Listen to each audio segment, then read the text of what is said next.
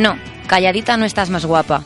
Tú eres preciosa cuando luchas, cuando peleas por lo tuyo, cuando no te callas y tus palabras duermen, cuando abres la boca y todo arde a tu alrededor. No, calladita no estás más guapa, sino que un poco más muerta. Y si algo sé sobre ti, es que no he visto a nadie, jamás, con tanta ganas de vivir gritando.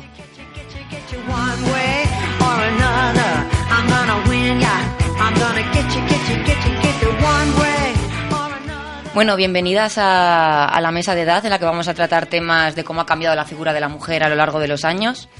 Y una de las primeras preguntas que os quería proponer es cómo veis vosotras que ha avanzado o evolucionado la censura del cuerpo de la mujer o de la mujer en sí con el paso de los años. Puede empezar la que quiera. Bueno, pues ¿qué ha avanzado? Pues hombre, depende desde qué punto empieces, ¿no? Si empiezas desde hace muchos años, cuando las mujeres no podían hacer nada por su cuenta, que tenían que depender de los hombres siempre, pues sí hemos avanzado. Pero creo que queda mucho por hacer, ¿no? También... Sí, pero en el sentido de la censura. Sobre la censura, bueno, no se pueden subir muchas fotos en las que se vea cierto, cierta parte del cuerpo de la mujer y en cambio los hombres sí. Al fin y al cabo es censura, eso es avanzar. ¿Tú, Lola, qué opinas? Pues pienso igual, pienso que queda mucho por hacer todavía. Creo que hay que concienciar un poquito más en que todos tenemos lo mismo, todas tenemos lo mismo, y creo que debe estar más integrado en la sociedad y no verlo como, como algo alarmante. Se me ha olvidado mencionar, para que todo el mundo que esté escuchando esto tenga claro, que estamos contando con tres alumnas de periodismo, de primero de periodismo, que son eh, Marta, Natalia Itziar, luego tenemos a Lola, que es de cuarto de periodismo, y a Marina, que es profesora de SPACU. Entonces, siguiendo con las propuestas, eh, Marina, ¿tú qué opinas?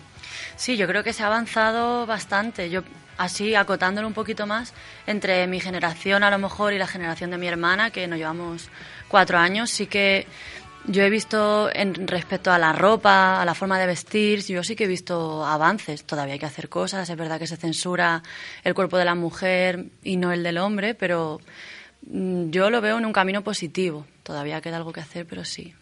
Eh, Marta. Pues últimamente se habla de un retroceso.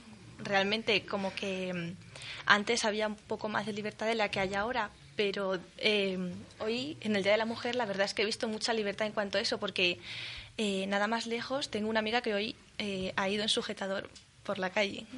Eso yo lo veo como un avance realmente, porque no he visto a nadie que se haya sorprendido de eso. Ella iba en sujetador, con una chaqueta, se le veía el sujetador, o sea, era evidente, pero y nadie ha dicho eso y nadie ha dicho nada. ¿Y Natalia? Yo retomo el hilo de lo que ha dicho Marina y para hablar de avance hablo bastante de generaciones y cuando se habla de avance realmente pienso en la generación de mi abuela, la de mi madre y la mía. Y me imagino un mismo modelo de vestir para mi abuela, para mi madre y para mí. Pienso lo que diría mi abuela, lo que diría mi madre y lo que diría yo. Y de hecho hay un momento exacto con una camiseta que tenía un poco de escote y decía mi abuela, hay que ver dónde vas con eso, que, que, te van a mirar, que te van a decir no sé qué. Y mi madre decía, hay que ver que te hacen, que te hace un pecho muy bonito. Y yo decía, hay que ver que no se me ve nada. Entonces, ahí es donde empezamos con, eh, con la diferencia de qué está pasando, claro. qué cubre qué o qué está censurado y qué no. Otro de los temas que queríamos lanzar es cómo veis vosotras los estereotipos que se han prefijado sobre la mujer. Me refiero mujer femenina, mujer ama de casa, mujer... Los estereotipos que ha dado, por ejemplo, la televisión sobre la mujer, los anuncios. ¿Qué opináis vosotras respecto a ello? Bueno, mm, sinceramente eh, me considero una mujer muy fuerte, muy independiente. O sea, me he criado en una casa donde mi madre ha sido madre y padre desde que yo tenía tres años. Y mi madre lo primero que me ha enseñado es no dependa nunca de ningún hombre. Nunca. Así que yo todo lo que he tenido en la vida, todo lo que me he ganado, me lo he ganado por mí misma, por mi mérito. Y vamos, jamás no creo que ninguna mujer tenga que depender nunca de ningún hombre, ni para comer, ni para ganarse su vida, ni para ser feliz, ni mucho menos. O sea, hmm. jamás de los jamases. Marina, ¿tú qué opinas? Sí, estoy de acuerdo, sobre todo en la dependencia emocional, más que a lo mejor de trabajo, porque bueno, al final tú puedes decidir ser ama de casa, porque es totalmente lícito, pero es más la dependencia emocional, ¿no? De decir, necesito una persona más fuerte con la que soportar o que me apoye, ¿no? Esa es la, la dependencia para mí más peligrosa, yo creo. ¿Iciar?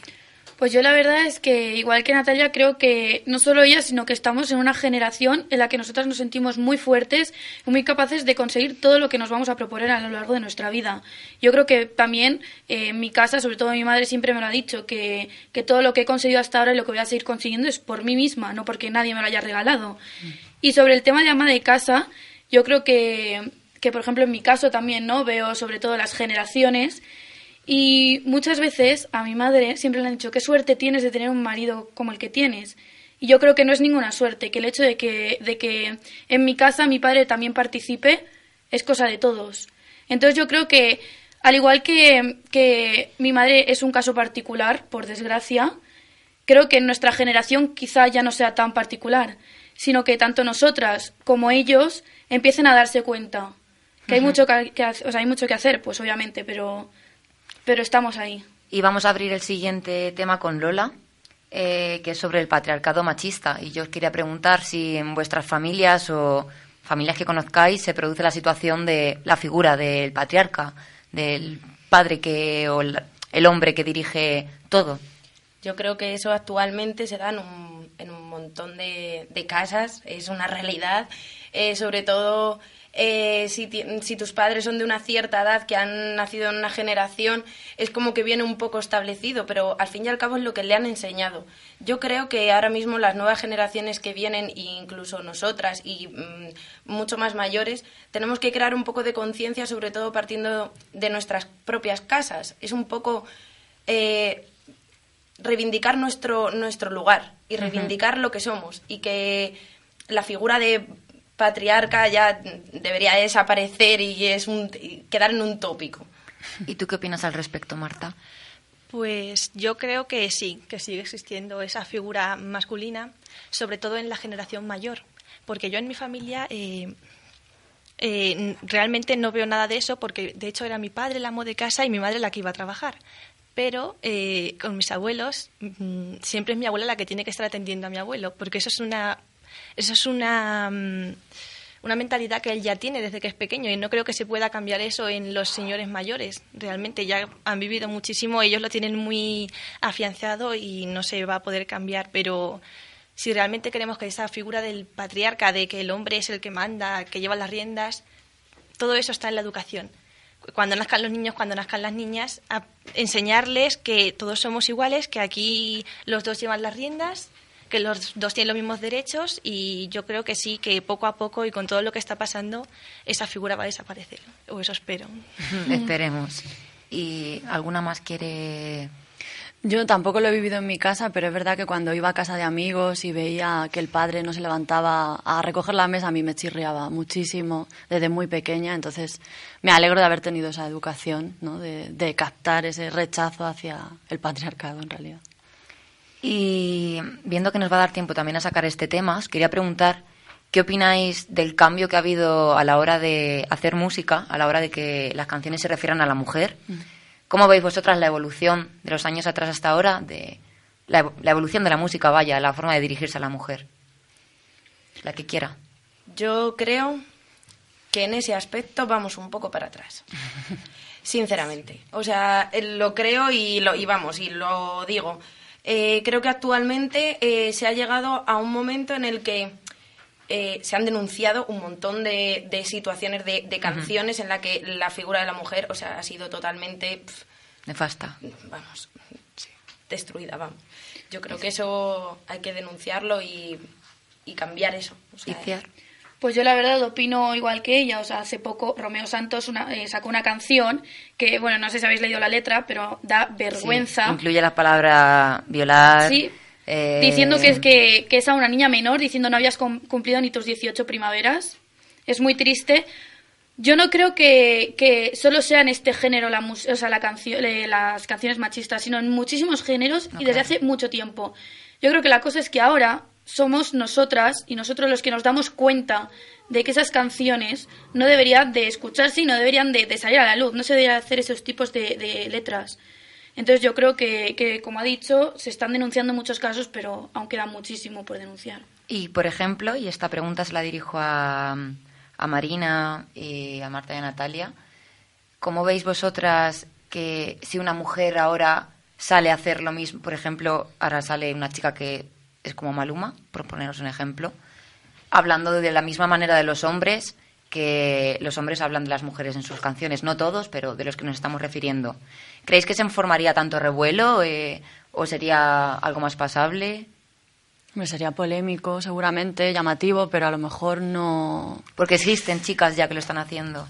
Sí, yo no, no lo sé, la verdad, pero seguramente sí. Es que al final es una moda todo esto de, ¿no? del reggaetón y bueno, ya una moda de hace unos años, pero que en realidad, por suerte, estamos poniendo atención en esas letras y denunciando esas letras. Entonces, en realidad es algo que puede cambiar. No, hay que denunciarlo, evidentemente, pero lo bueno es que nos paremos a escuchar y digamos, vale, no es solo para bailar, esto es muy fuerte. O sea. Mm, voy a retomar un poco lo que tú estás diciendo. Y aparte de esto, no es que solamente eh, se denuncie el reggaetón pero es que además, eh, a cualquier discoteca, a cualquier lugar que tú quieras ir a pasar el rato tranquilamente, te están poniendo eso y, y tú lo estás cantando sin querer, sin querer. Y ve a niños. Y ve a niños de 8 años que lo están cantando sin saber qué significa. Y ya no es que tú en casa estés educando a tu niño de esta forma u otra, es que cuando salga a la calle, ese niño va a escuchar eso. y ese niño, aunque no sepa lo que es, te lo va a estar repitiendo. Entonces, no vale nada que tú estés eh, diciendo ahora, voy a sacar reggaetón feminista, o voy a poner esto, cuando a lo que va a estar acostumbrado es a eso. No podemos hacer, eh, tú dices machismo, yo digo feminismo. No es una lucha, no es tú contra esto, tú contra lo otro. Es que mm, no debería ser un frente a frente, debería ser todo vamos hacia un lugar. Claro. ¿Quieres decir algo, Marta? Sí, que estoy totalmente de acuerdo con lo que ha dicho Natalia y que se deberían de censurar algunas frases, por lo menos, de las canciones. Y en cuanto a lo que has dicho de si las mujeres, que qué pasaría si ellas lo hacen, hay una canción muy famosa que se ha hecho muy famosa últimamente que se llama A mí me gustan mayores, que creo que es un poco lo que has dicho, porque realmente generaliza. A mí me gustan mayores, a mí me gustan más grandes. Eh, o sea, creo que esta, esta, mujer está haciendo con los hombres lo que normalmente los hombres hacen con las mm. mujeres en el requetón. Sí, y se la ha criticado y muchísimo. Y se la ha criticado mm. muchísimo.